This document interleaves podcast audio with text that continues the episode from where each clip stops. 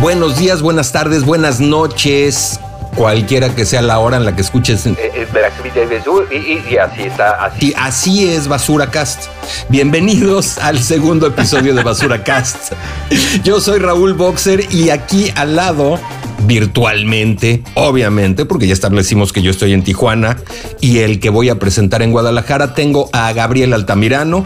Este es nuestro Ese segundo episodio. ¿Cómo estás, Gabriel? Contento de llegar al segundo episodio. Puta, sí, qué Es- pinche logro, cabrón. es un reto, tienen una cabrón, idea ¿eh? de lo titánico que ha sido llegar a este segundo episodio. Es un reto y ríanse, cabrón, ríanse. Pero sí es un reto. ¿Por qué ríanse? Cuéntales un chiste. O sea, no, tampoco, tampoco, a ver, tampoco me, te me voy a, te me pongas a pedirle a la gente que haga cosas sin darles una razón para hacerlo. La gente va a decir, ríanse, ¿de qué chingas me voy a reír si no, Güey, no han dicho absolutamente nada chistoso? ríanse. No, te- no, no. Ah, Cabrón, a ver, ¿solamente te ríes de algo chistoso? Claro, porque estamos en un momento de la historia en el que reírse para burlarse no es bonito, no es aceptado, no es incluyente. No, a ver, a ya ver. estoy yéndome por el por el camino por el camino chueco, ¿ah? Pero entonces, tal vez no sea lo políticamente correcto, pero sí está chido. Ah, no, a huevo, a huevo, por ah, supuesto. Entonces, no digas que no está chido. Pues no está chido que te ríes cuando alguien se cae. Y creo que absolutamente todos, por políticamente correctos que seamos, si no lo hacemos es porque nos aguantamos. Sí, sí, o te tapas o te volteas o te, ¿no? Porque es políticamente incorrecto. Pero está bien chingón reírte de alguien que se cayó, ¿no? Sigo, no sé si deberían de seguir esta cuenta. Se llama Kids getting hurt. en Instagram. Y entonces son puros videos de morritos que se, pues, les pasan cualquier cantidad de cosas y es, es muy divertido. Eres una mala persona. No, cabrón. no, Eres- no, eres, es- güey, no. Sí. No, no creo que eso te haga ser una mala persona, ¿eh? Reírte de la de- desgracia ajena y desgracia entre comillas. O sea, se cae de la bici, ¿no? Es más, tienen un disclaimer, eh, estos güeyes de la cuenta de Kids getting hurt. que mm, dice, todos los niños que ven en estos videos están bien. O sea, no es que, ah, se cayó de la bici y se murió. Pues ahí sí, sí ya está más gacho, ¿no? Claro. Pero claro. no, no, o sea, ese cayó, se, este, volteó y no vio que estaba la mesa hacia un lado y se pone un riatazo en el hocico, ¿no?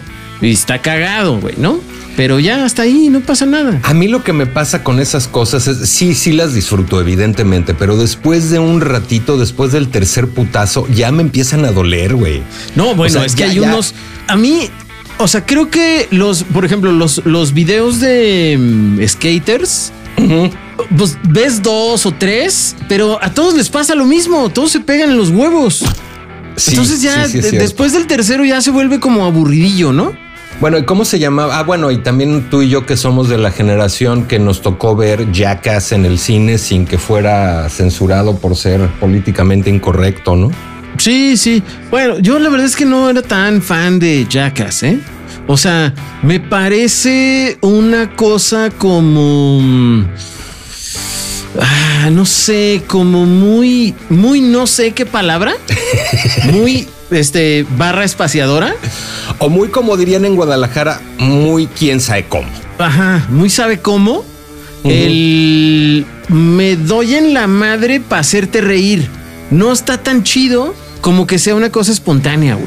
Ah, no, por supuesto, pero había escenas que sí eran muy cagadas. O sea, yo cuando fui a ver la película, sí te tengo que ser muy honesto. La mitad de la película me volteaba para otro lado porque eso de que le están poniendo un piercing entre las nalgas a uno de los, de los protagonistas era así como de que, bueno, ¿qué, qué les pasa, no? Sí, sí, o el güey que se pone este para que le den este disparos de como de estas pistolas de gotcha en los huevos, ¿no? Sí, sí, sí, sí, sí. o sea, sí. neta, eso no está cagado, güey.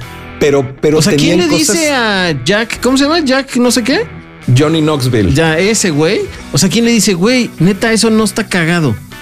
Pero, pero bueno, pero tenían de repente ocurrencias que a mí me parecían geniales. Por ejemplo, hay una escena que nunca se me va a olvidar, que era, no me acuerdo cómo se llamaba este, este cuate de ellos que era enano, era little, little people dirían en inglés para no insultar.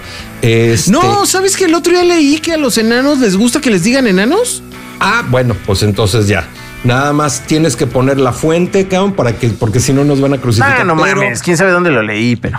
Pero, Pero una ajá, eso escena- decía. No es que diga una yo. escena genial, güey, que es el enano, no me acuerdo cómo se llamaba, de- le dicen, a ver, pateate.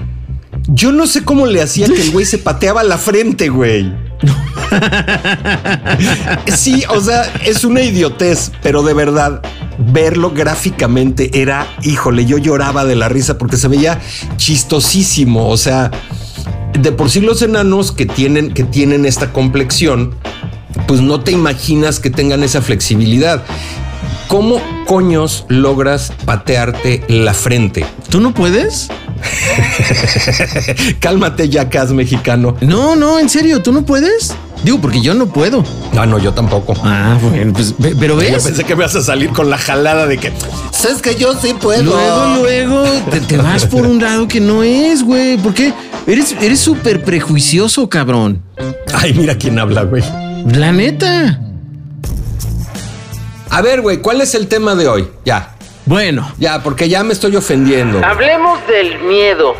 ¿ves? Te dio, te dio miedo seguir con esa discusión, cabrón. Eres. eh, ah, bueno. Me dio miedo bloquearte. Entonces, Hablemos del miedo. ¿no? Hoy vamos a platicar de cosas de miedo. Y la internet, la supercarretera de la información, dice que el miedo es una emoción caracterizada por una intensa sensación desagradable provocada por la percepción de un peligro, real o supuesto, presente, futuro o incluso pasado. Es una emoción primaria que se deriva de la aversión natural al riesgo o la amenaza y se manifiesta en todos los animales, incluyendo al boxer. Qué bueno, qué bueno que dijiste, porque yo no soy animal, yo soy vegetal. Entonces, ya me habías incluido al decir animales, gracias. Este, a ver, Vegetal. vegetal, exactamente.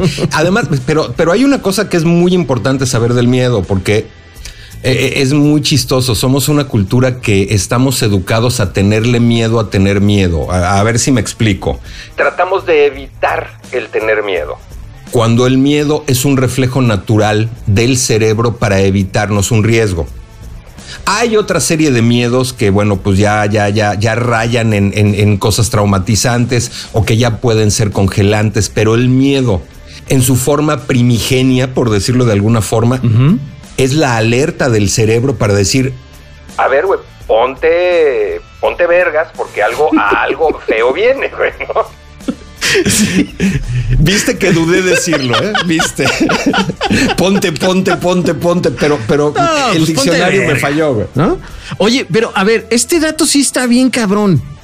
Según el pensamiento conductista, el miedo es algo aprendido. Slap in your face. Claro.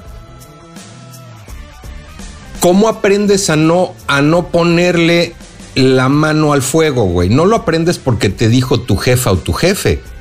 Lo aprendes porque algún día cometiste la pendejada de ponerle la mano al fuego y dijiste, ay, güey. Híjole, es que, o sea, a ver, dice, el miedo es algo aprendido, ¿no? Aprendido por, o sea, yo, yo pensé en dos cosas y ahorita que dices lo del fuego, este, o sea, más bien pensé en una y ahorita que dijiste lo del fuego me fui hacia otro lado, ¿no? Pero, o sea, sí es aprendido a través de la experiencia. Yo el que pensé era una cosa como, como mamada, ¿no? O sea, como adoptada. No, no mamada de. No. O sea, como mamada, como de. este, No, porque si, si a alguien le da miedo a una mamada, pues sí está en llamas. Como ¿no? de se la mamó a alguien, ¿no? A su mamá, obviamente, ¿no? O sea, la mamó de la mamá. De, de- de ese mamar me refiero, ¿no? Entonces, es un miedo como adquirido. Esa era la palabra. Adquirido. Es que sí hay miedos adquiridos. Sí. Sí, hay miedos adquiridos, por supuesto, Pero por supuesto. está Es bien más, a cabrón ver, eso, ¿no? Pero hay todas, hay, hay industrias que viven del miedo, más allá de, de la primera que nos viene a la mente, que sería evidentemente el cine de terror. Ese dejémoslo de un lado porque ese es otro tema, ese es un negocio. Pero hay, Que además ya se me hace que está bien chafa. Ese es un tema que hay que platicar porque yo nunca he entendido la necesidad de la gente de pagar un boleto para que, para irte a sentar a un lugar con las luces apagadas y que te saquen un pedote. No, no, no lo entiendo. Pero bueno, yo porque soy medio jotín en ese tema. Y ojo, que quede muy claro, uso la palabra jotín con la connotación De ser cobarde. yo para nada juzgo. Digo, Porque no, ya no, bueno, es que ya, ya, ya, ya da miedo. Ese es un miedo, este es un miedo adquirido, güey. Este no, es bueno, un miedo por ahí, justamente. déjame encuentro el dato que habla Ajá. justo del, del miedo como este miedo social, ¿no? Donde mm, aquí está el dato, ¿no? La sociedad colabora con el miedo al magnificar la información alarmista de los medios de comunicación. Y el ejemplo muy claro es Orson Welles, cuando desató ese ataque de pánico colectivo en 1938 con su programa de radio La Guerra de los Mundos. Claro, es que, a ver, a ver, ahí van, van como tres cosas, que es, es que- qué bueno que además mencionaste ese ejemplo. Antes de, de Orson Welles, los medios de comunicación, hay estudios, los estoy buscando, pero les voy platicando mientras encuentro las fuentes. Date. Hay estudios que muestran cómo durante los últimos años, A ver, eh, a ver, vamos a establecer primero una cosa. para no hacernos bolas, todos creemos que hoy, y tú y yo lo platicábamos ayer o antier por teléfono, todos creemos que hoy las cosas están peor que nunca, cuando realmente no es así.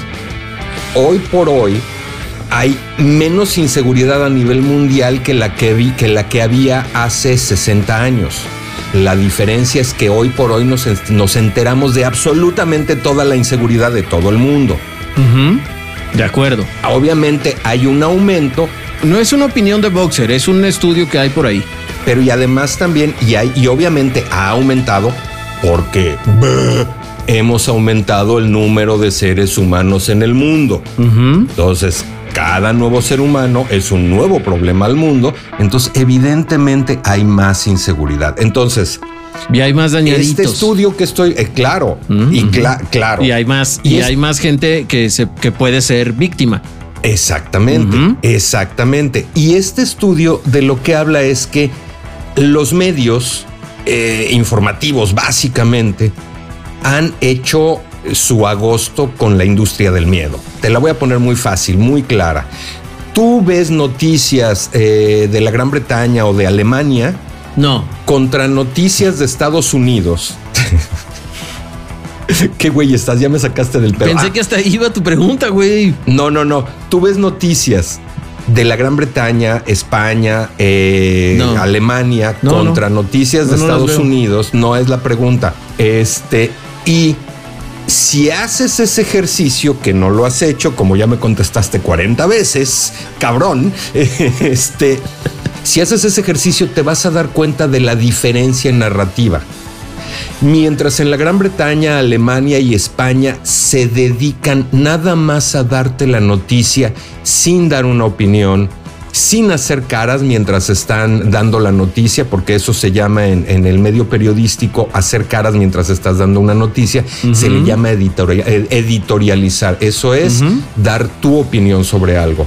Los ves totalmente flat, totalmente sin ninguna expresión, totalmente factuales. En cambio, ves CNN, no quiero ni mencionar a Fox porque ese es un universo paralelo. CNN, No, no, pero eh, Vicente, ¿qué tiene que ver aquí con esto?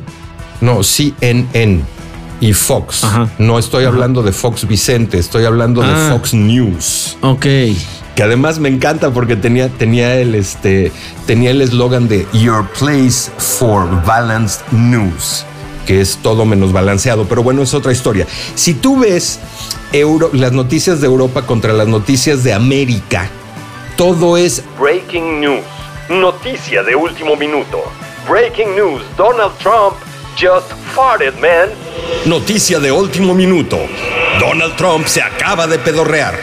Güey, no todas las noticias son breaking news, no todas las noticias son noticias de último minuto y no solamente es el hacerlo así. Porque es el breaking news con fanfarrias y animación y todo el pedo. Y además te hablan de cada vez más inseguridad cuando los niveles de inseguridad han bajado. En algunos casos. Sí, pero a ver, ese, ese, eso también deberíamos de hablar un poco al respecto de los medios de comunicación, ¿no? Porque el periodista islandés, este hermano de Bjork, que está, ajá, ok, sí, es otra cultura, es otra, es otra cosa. Es- o sea, estamos años luz de eso. Y te das cuenta cuando el güey que lee las noticias en este Noti Proyecto dice, o sea, hasta la tonadita que no ni siquiera me sale, güey. Esta noche en Hechos. Bueno, es uno de los más, no, pero los los reporteros del noticiero del las noticias del radio. Ajá, ajá, ajá. Estaba el otro día viendo por aquí, pasaba el señor y se cayó y se le electrocutó. Para Noti Proyecto, Gabriel Altamirano. ¿Esa mamada qué, güey? ¿Esa mamada qué? Y, y, o sea, y dijeras, bueno, es uno que, bueno, pues le pegó ahí, buscó, le rascó, este, hizo su personaje. No, cabrón, todos, todos. Sí, sí, totalmente de acuerdo, totalmente de acuerdo. O habla, o te hablan como parte policíaco, ¿no? Ajá. El femenino, la femenina. Y esperas que, que sean neutrales o que. No, no, pues no, man. No, pero más allá de tienes totalmente, tienes toda la razón. No se trata de hablar de medios. A lo que a lo que quiero llegar con esto para no salirnos del tema del miedo es que sí hay toda toda una industria de- alrededor del miedo. Sí. Eh, digo, a ver, no nos vayamos más lejos. No nos vayamos más lejos. Dios te ama, pero si la cagas te castiga. Ah, no, bueno, el tema de la iglesia, y perdónenme, pero sí es una cosa basada en el, en el, En el terror. Totalmente, ¿No? totalmente, o sea, totalmente, sí está- ¿no? Está cabrón. Y si te pones a analizarlo, te pones a verlo, te pones a ver, híjole, digo, vamos a poner el ejemplo bien claro, la Santa Inquisición. Es simple y sencillamente el principio de la Santa Inquisi- Inquisición es si tú no estás de acuerdo con mi creencia, te mueres. Pero no solamente te mato, me voy a, me voy a, me voy a asegurar de torturarte de una manera atroz. Porque además digo, quien no lo sepa, los instrumentos de tortura más avanzados de la humanidad los creó la Santa Inquisición, ergo la Iglesia Católica. Y no solamente era así como que, ay, vamos a hacer como los torturan. No, no, no, no, no.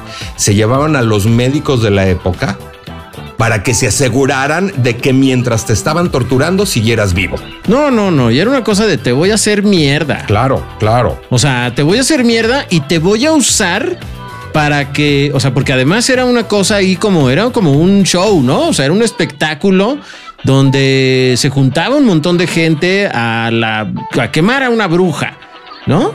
Y llevaban a los niños a verlo. güey. Ajá, no manches, güey. Eso está Sí, sí, sí.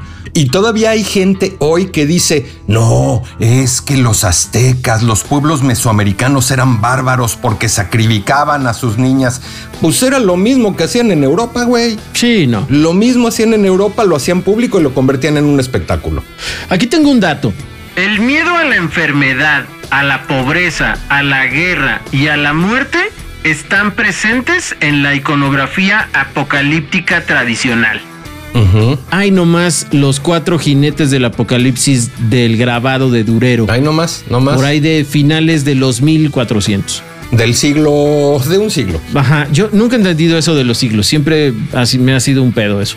Pero, ajá, por eso dije mil, finales de los mil, miles cuatrocientos. Ahí está una prueba fehaciente de que han avanzado o han hecho el tema del miedo como un objetivo muy claro, ¿no? De hecho, el miedo ha sido gran, en gran parte, culpable o responsable, como lo quieras llamar, este, de, de crear nuestra realidad. Te pongo un ejemplo bien claro. ¿Cuál es para ti el país más paranoico de la Tierra? El país que siempre está perseguido, el país cuyas libertades siempre están bajo amenaza. güey? Irak. No, güey, Estados Unidos. Todo su discurso es eso. Quieren este, acabar con nuestra libertad, quieren acabar con nuestros valores, quieren acabar con esto, con lo otro. Y si te pones a analizar el origen de Estados Unidos como país, pues es lógico.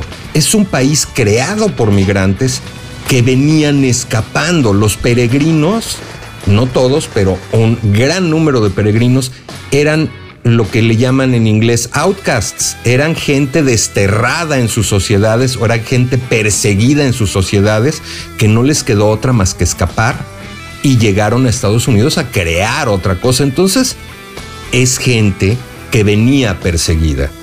Y para el proyecto de nación de Estados Unidos, pues es muy conveniente.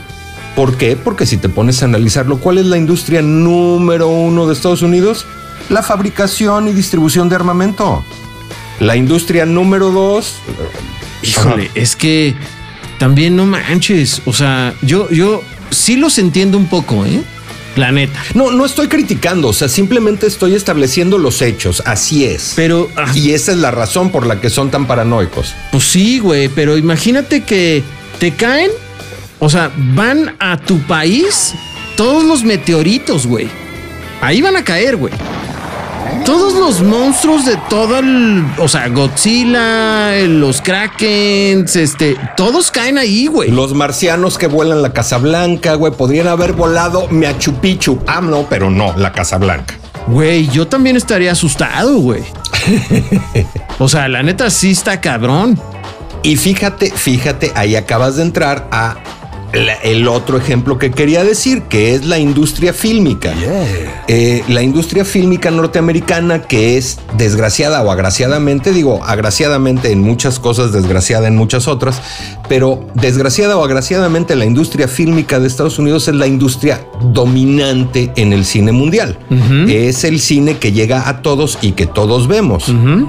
Y el 80% de las películas de Estados Unidos hablan de desastres naturales, de guerras, de amenaza constante. Entonces, Sí, sí estaría bueno tener el dato, o sea, así el Ajá. dato, el fact de qué porcentaje de las películas, es, bueno, es que está cabrón, ¿no? Pero el porcentaje de películas, digamos, eh, mainstream que están basadas en, ese- en esos temas. Estaría padre tener ese dato, ¿no? Sí, claro, yo, yo estoy seguro que ahí anda. Yo sabes cuándo me empecé a dar cuenta de eso, cuando de repente tuve una novia que era muy intelectual y entonces siempre me llevaba a rastras. A, este, a la muestra internacional de cine. Y digo a rastras porque aunque me gusta el buen cine y tal, de repente El lo buen evito cine es el porque que le gusta a Boxer, ¿eh? Eh, el- el- me gusta, me gusta el cine de todo. O sea, yo ahí sí veo de todo. Ah, entonces no mames con que el, el- me gusta el buen cine. Me gusta el buen cine, pero también me gusta el mal cine. Yo pagué boleto para, para ir al estreno de Huele a Gas con Rafael Inclán, güey, en el cine, en el cine Chapultepec, cuando todavía existía. Los que no conocen la Ciudad de México, el cine Chapultepec era de esos cines enormes que parecían teatros. Precioso el pinche cine con una pantalla de 250 metros. Pero bueno, tuve una novia que era muy intelectual, me llevaba a la muestra internacional de cine y empecé a ver de manera constante cine europeo, cine latinoamericano. Y la primera constante que me encontré es que las narrativas en, el cine que no se genera en Estados Unidos, en el cine pues, artístico o cultural de alguna forma, no toda es de miedo. No toda es de miedo, no toda es de guerra, no toda es el hombre de acción, no toda es el policía antihéroe que se volvió malo porque le mataron a la esposa, Al perro. al perro, exacto, ¿no? Porque si te das cuenta, esa es como la premisa de todos. Casi todos son policías alcohólicos, este, casi perdidos, neuróticos porque le mataron a la esposa. Aquí en México nomás son alcohólicos. Exacto, exacto. ¿Y por qué? Pues porque, porque está chido.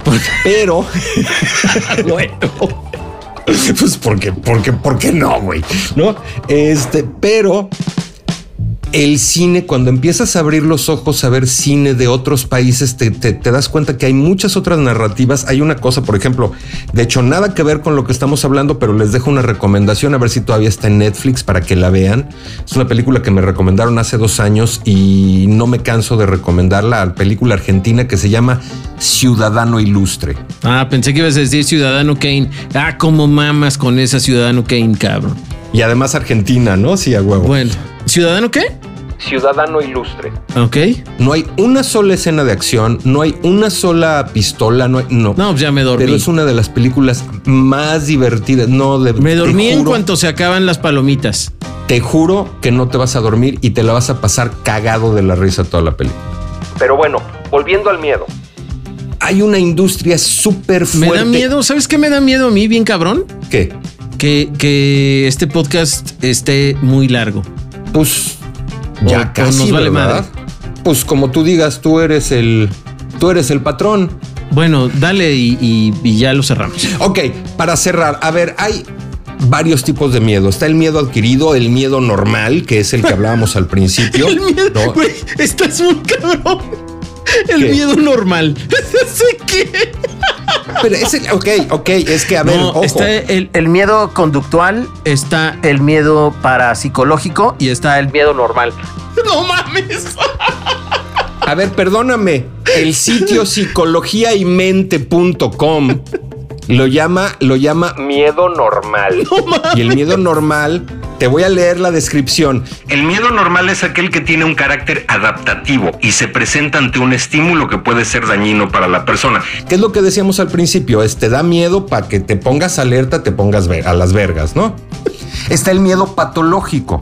Que se activa aunque no haya peligro y puede prolongarse inde- indefinidamente, ¿no? Ese es el miedo que te congela, es el miedo que no te permite hacer cosas, ¿no? Miedo social, miedo metafísico, güey, miedo a la incertidumbre, miedo al compromiso, el complejo de Jonás, que este es muy bonito, se conoce como el miedo a alcanzar el éxito. Es un término que surge de la psicología humanista en el que la persona siente ansiedad y pánico por su propia autorrealización al desarrollo de sus talentos. Miedo a ser descubierto, miedo al fracaso, miedo a la soledad, miedo al divorcio, miedo a la muerte, fobias, o sea, el miedo es un tema que ha formado nuestra sociedad, ha formado la realidad. Es una cosa que, nada más para cerrar, eh, mi querido Gabriel. Fíjate, soné bien propio, mi querido Gabriel. Este, nomás para cerrar, carnal. El miedo, creo yo, que hoy es más presente en la sociedad que nunca. Más allá de las teorías de conspiración y todo el pedo, una prueba clarísima es este tema de la pandemia. Ojo, yo estoy vacunado, sí creo en, va- en vacunarme, sí uso mi máscara, sí- bla, bla, bla, bla. Todo lo uso porque sí está de la chingada este pedo. Pero el miedo Güey, cuando dijiste, perdóname, perdóname que te interrumpa. Cuando dijiste si uso mi máscara, inmediatamente a mi cabeza viniste con, con, con máscara acá como de Blue Demon, güey. Y me dio, me dio un chingo de risa. Perdóname. Yo pensé que habías pensado en The Gimp. No, no, no. No, no, así como de, así, de esas super chafa, de esas del centro, güey. Ah, qué bonito, esas de 3x15. güey. Ajá, sí. Pero bueno, ya. Ajá, perdóname. No, no está bien, está, está perfecto porque me acabas de dejar una muy bonita imagen. El- el- el- a lo que quiero llegar es el miedo que generó en todo el mundo el saber que hay una nueva enfermedad es impresionante. ¿Por qué? Porque el nivel de suicidios aumentó el nivel de depresión aumentó de una manera sustancial. Evidentemente se entienden todas las razones, ¿no? Estás encerrado, estás solo, estás aislado, la incertidumbre y tal. Pero si se dan cuenta, 2020 y 2021 han sido como si fueran el caldo, el, el laboratorio del miedo, porque tuvimos todos los miedos. Se nos acrecentaron las fobias, tuvimos miedo a la muerte, miedo a la- al divorcio, miedo al fracaso, miedo a ser descubiertos, miedo a salir. Miedo a entrar. O sea, es que te digo, hay, o sea, son todos los miedos. Hay miedo a todo, güey. A todo. O sea, hay, hay uno que es miedo al miedo. No mames, pues ya, güey. Ya valiste camote, ¿no? O sea, ya tienes miedo al miedo. Claro, claro. Es el pinche ciclo infinito, güey, ¿no? Sí, claro, porque es ya, y ya es cuando llegas a, un- a unos niveles de depresión tan graves que ya estás totalmente congelado porque absolutamente todo te da miedo.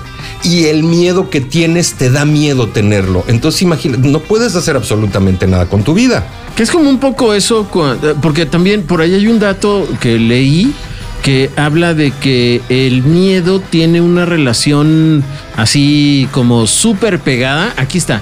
La máxima expresión del miedo es el terror. Además, el miedo está relacionado con la ansiedad.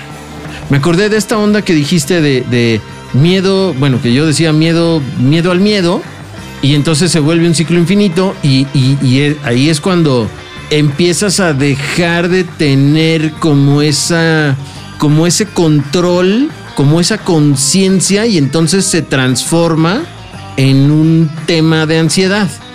Hasta donde entiendo. Exactamente. ¿No? Claro.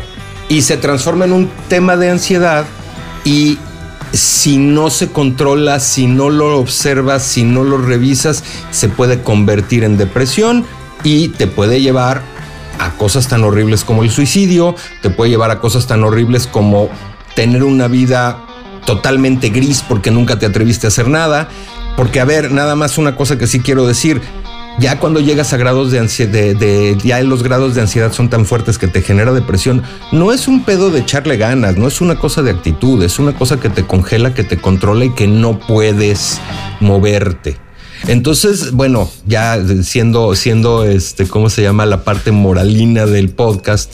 Si de repente toda la gente que nos escucha, que yo creo que a estas alturas serán dos, tienen miedo, vale la pena que lo analicen, que lo chequen, porque una cosa que puede ser primero normal, como es gradual, se va convirtiendo en una cosa congelante y nos llegamos a dar cuenta a veces cuando ya es muy tarde. Yo lo único que digo a través. Ay, ya me ando cayendo aquí. Lo único que digo a través. En esta cosa del miedo es que no les dé miedo y que nos escriban a nuestro Instagram, arroba basuracast, y que nos cuenten ¿Qué les da miedo? y por qué les da miedo, ¿no? Eso sería la primera cosa. Y si no les da miedo, pues escuchen el siguiente episodio en Spotify y en las demás plataformas de podcasting. Este podcast que se llama Basura Cast. que hace mi carnal Boxer y yo que soy Gabriel Altamirano. No se pierdan el próximo episodio, por favor, porque vamos a tener muchas sorpresas. Este Gabriel va a bailar encuerado. Eh, En un podcast. Lástima que no lo van a poder. Bien. bueno, vámonos ya. Este, porque ya me dio miedo. Bueno, entonces que jalan o se pandean para el próximo episodio. Yo digo que jalen, a ver qué pasa. Eso. Esto es Basura Cast, ahí la vemos, Box. Adiós. Cine, Música, podcast, teatro, streaming, fanatismo, tendencias, gastronomía. todo menos política. A menos que se nos llene el bote de basura. Basura Cast. Basura es una producción de Earfluencer. Voces y opiniones, Gabriel Altamirano y Raúl Boxer.